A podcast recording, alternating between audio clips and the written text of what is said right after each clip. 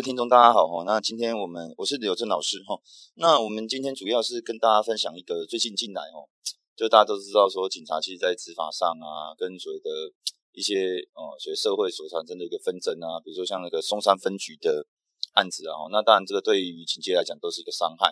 那当然除了松山分局的案子之外呢，大家应该还记得啦哈，呃这段时间其实最比较关注的应该是莫过于桃园警察那个所谓的盘查案啊，因为盘查案的部分。但这个涉及到警执法的问题，各位听众如果有兴趣的话，哦，可能要去稍微研读一下《警察职员行使法》。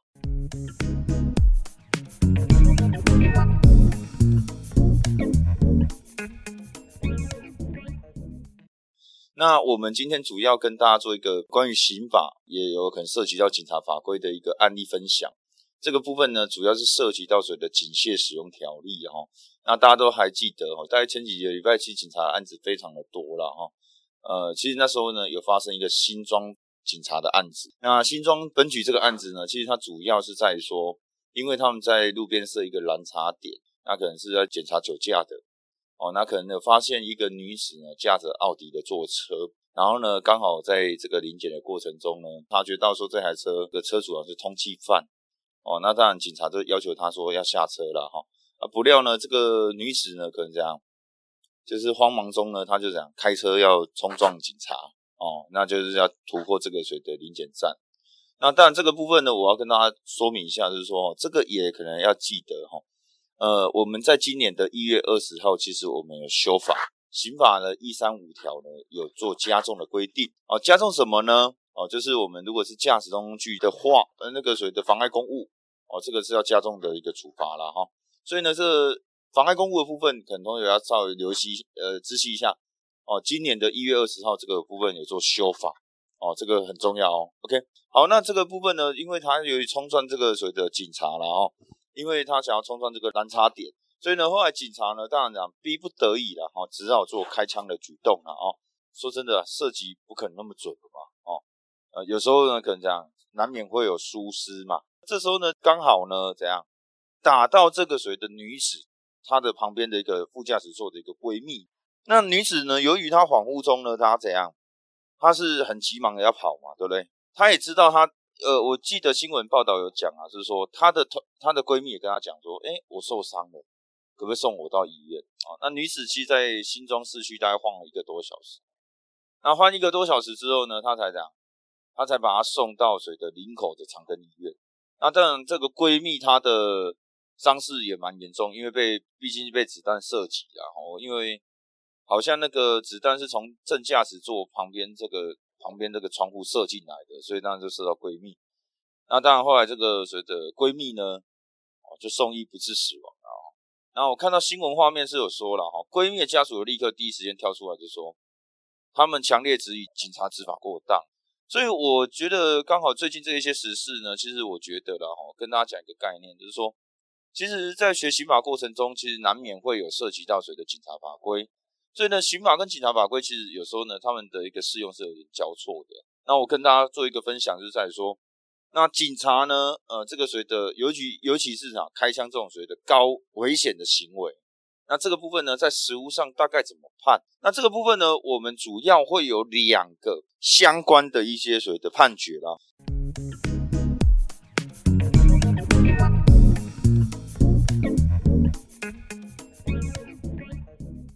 关于这个所谓的警察执持枪执行勤务呢，哦，产生的刑事责任，我们这有两个判决跟大家分分享。第一个是无罪判决的，无罪判决呢是台呃台北地方法院一百零六年数字四六二号判决，哦，这个是无罪判决的。那另外一个有罪判决的部分呢，是桃园地院一百零三年瞩目的瞩主数字十九号判决。那我首先先介绍一下哈，这个有罪的这一个了哈。因为有罪这个呢，它比较特别，它是谁的远景，然后刚好在辖区呢执行谁的巡逻勤务，然后接受到谁的他值班的一个远景乙啊，哦通报说某资源回收厂有人好像要变卖赃车，那当然这个远景就立刻这个叶姓远景啊，哦立刻就抵达到这个谁的地址啊，然后呢他就发现，哎的确有这台车停在那边，可是没有人在车哦，哦没有人在车上哦，然后他就用警用的一个小电脑查询说，哎车主是丙。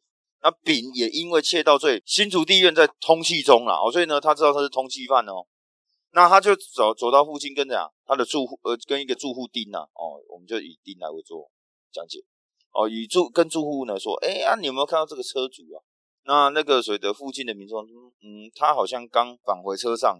那这时候呢，这个远警啊，就基于逮捕通缉犯的意思，立刻驱前到谁的小客车的左后方。他警枪啊已经上膛警戒了。那这时候呢，刚好丙呢就是那个什么那个通缉犯啊，他发动引擎哦，想要倒车离去。甲就看到这个情况，立刻冲上去，就让他把他车门打开。然后呢，刚好这个这个车主看到这位警察啊。要开他的门，立刻把车门拉上。甲在立刻拆车门，喝令下车，不准动。那当然，这个丙当然是不要，就是这个车主当然是不要。甲就先对空鸣枪一枪示警，车主还是不理会，续踩油门要倒车。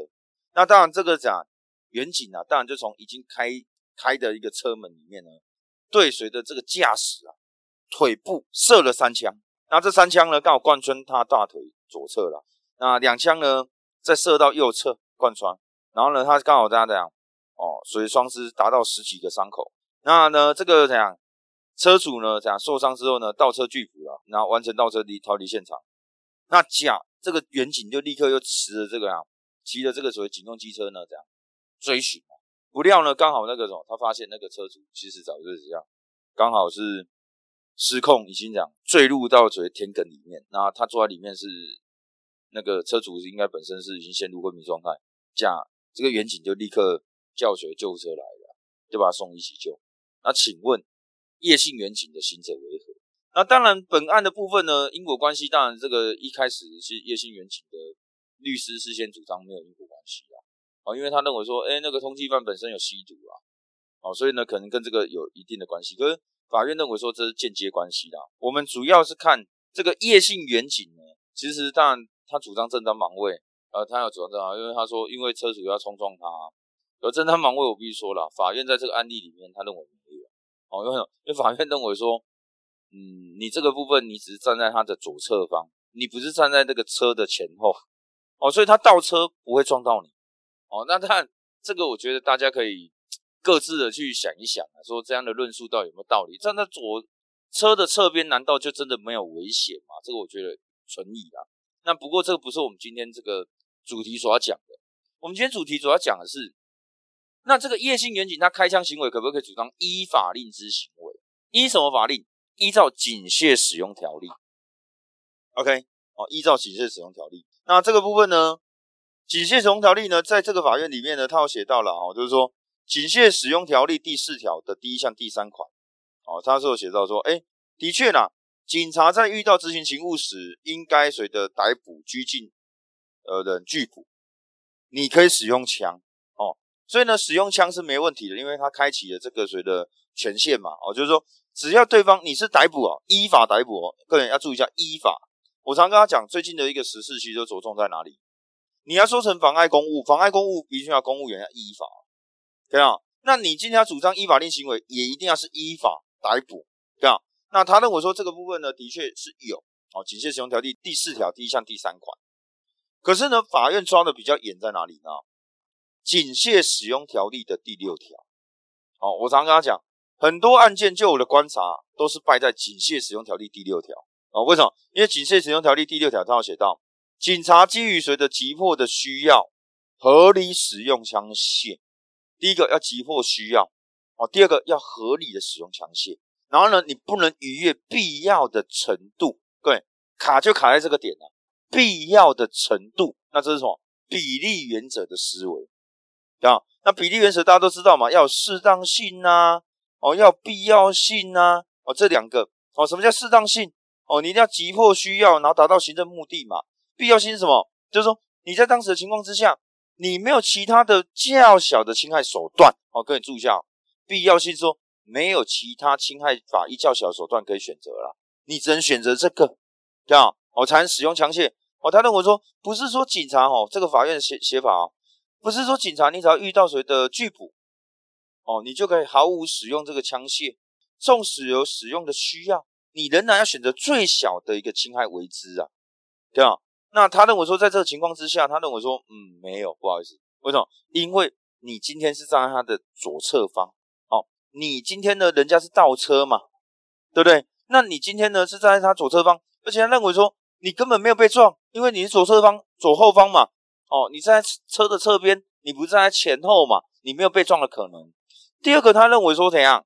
哦，因为呢，你你其实你可以离离开这个车辆哦。法院讲的很白啊，你可以离开这个汽车嘛，然后你再透过警网来围捕就好了。跟到？哦，所以他认为说，哈，这个没有立即使用的必要，哦，没有立即使用的必要哦，所以我觉得啦，当然这个见仁见智啊，哦，当然很多警戒的考生啊，或已经在当警察的朋友啊，听到都觉得说，哎，啊，这个怎么对？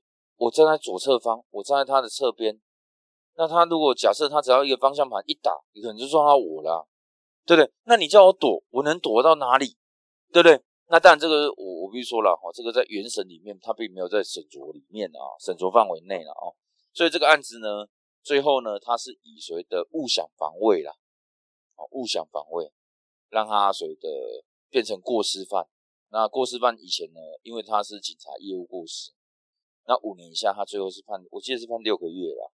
可是他后来有让他主张自首啊，因为他认为说警察要打电话，那这算自首。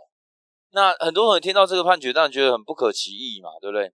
我记得这个判决出来的时候，那时候桃园的一堆警察说，那以后不要开枪了嘛，对吧？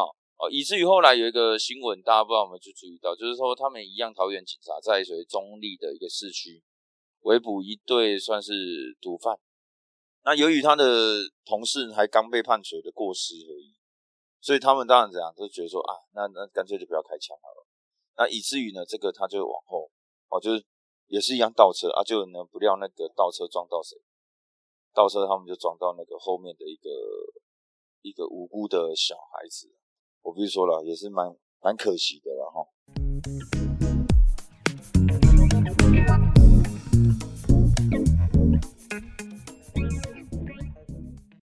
那。这个是有罪判决了哈，那我在这里呢分享另外一个，很多人说啊老师，那以后我干脆都不要开枪，因为开枪的话感觉都都有错误。我讲另外一个无罪判决给各位，这个无罪判决是发生在台北的哈，这个是台北地院一百零六年数字四六二号判决了。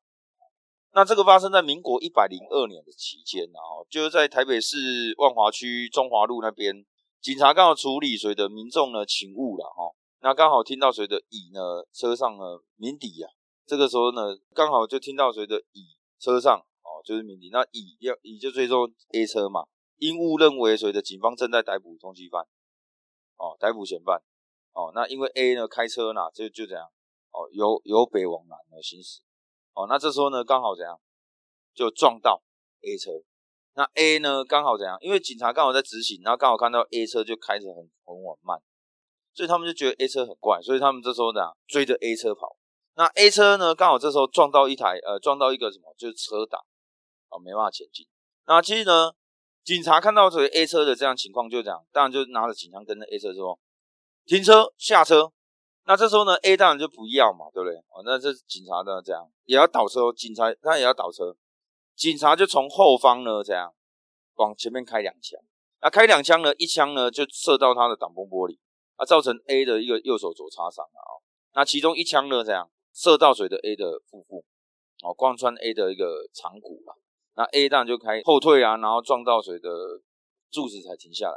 警察当然就立刻把 A 拉出来，水压制啊。那发现 A 呢，水的腹部流血不止，就把他送医急救，送到和平医院。那 A 当然就当天晚上休克死亡。那请问甲的行为为何？哦，甲的行为为何？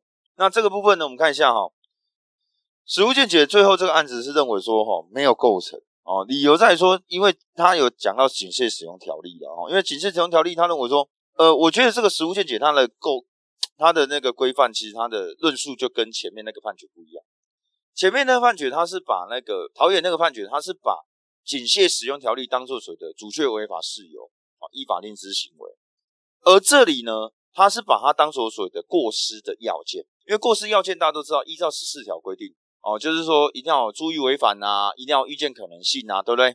那他认为说这个部分呢，你预见呃注意违反呢，那你应该考虑到警械使用条例的一个使用枪械的一个注意物，因为警械使用条例注意呃随的使用枪械的注意物有这几个要件哦。第一个，他认为说使用枪械时机哦，要符合第四条、第五条，哦，这应该大家都知道，对不对？然后第二个是警械使用条例的第六条，你要合乎比例原则。我们刚才讲过嘛，重点在比例原则思考。那还有个七到九条啊，那七到九条里面，它是有写到一些什么？比如说像第九条有写到哦，致命部位开枪啊，哦，对不对？第七条有写到哦，警械的一个原因如果已经消灭的话，应该立即停止使用嘛。那 B 加条有写到使用谁的警械不能伤及到别人啊。那第九条最重要有写到，警察使用警械时，非情况危急啊，你应该注意到不能伤害到人的致命部位哦。总共有这几条。这个大家可能要注注意一下哦。警械使用条例现在已经不用对空鸣枪了啦，哦，因为这个民国九十一年已经删除了。那其实呢，这个法院在这里，其实他认为说合乎了，因为这时候警察是站在哪里？警察是站在这个所谓的嫌犯后方。那嫌犯倒车，那的确有可能撞到警察哦，所以他认为说，我我觉得啦，这个案例只是在于说呢，为什么他判无罪？因为他认为说他站在他后面，那他倒车嘛，因为车是前后开而已啊。前后开一定会撞到，所以呢，这时候他认为说警察这时候就可以使用枪械，这没问题。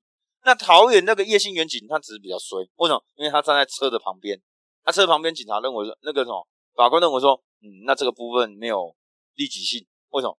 因为撞不到你，对了。那二来他认为说这一部分呢有准现方逮捕嘛？因为他被追呼为犯罪人啊，对不对？所以合法嘛？警械使用条例第四条有嘛？哦，那第二个他认为说，因为你在后面嘛。对了，那你有可能被他被他撞到嘛？因为他认为说二来那边是人潮拥挤的地方嘛，那你要逼迫他停车或减速嘛？那你当然是站在这样，当然是你朝他的一个，他认为说那这个部分符合紧急使用条例嘛？哦，所以他认为说你今天造成他所谓的这样的一个伤势呢，他认为这样原则上是一瞬间的，那而且呢你也难以难以去说你违反了第九条啊？为什么？因为情急那么紧急。对不对？那你当然也只能对车去射击啊，因为如果他撞到其他人，那不就是这样，会造成其他危害吗？哦，所以他这认为说这个部分呢，的确第一个开启是有警械使用条第四条，然后第六条比例原则他认为也符合，那第九条其实也 OK，对吧？所以他这里有写到，你使用警械的一个时机是符合的，而且你有急迫需要，而且你已经这样注意到不要伤害到人的致命部位，哦，所以没有逾越必要程度。所以呢，他认为说这里上你根本没有违反注意物的违反，所以你可以发现嘛，其实那个两个案子的一个论述点不一样。桃园是把警械使用条例放在依法令之行为主确违法的概念探讨，对啊。可是呢，台北的一个地方法院的见解，他是把警械使用条例放在哪里过失犯注意物的违反的探讨，对了。哦，所以呢，一个像桃园警那个部分，大家都知道哦，我们刚才有讲过嘛。他是认为说这个部分的确是没办法符合，所以你不能主张依法令执行主就违法。而台北地院的想法是认为说你符合极限使用条例，你就根本没有过失，可以这样吗？哦，所以我觉得这两个点的论述啦，那当然造成歧义就是像桃园是有罪，如果是结果论的话，桃园有罪。那北院的这个案例是无罪的，哦，无罪判决。我觉得这个部分跟警察随的使用枪械执行时勤务呢有关了啊。那当然，我们这里就抓两个实物见解。那你也可以了解这两个实物见解它的脉络有所不同哦，所以这个部分，请同学可能要稍微的留意一下了哈。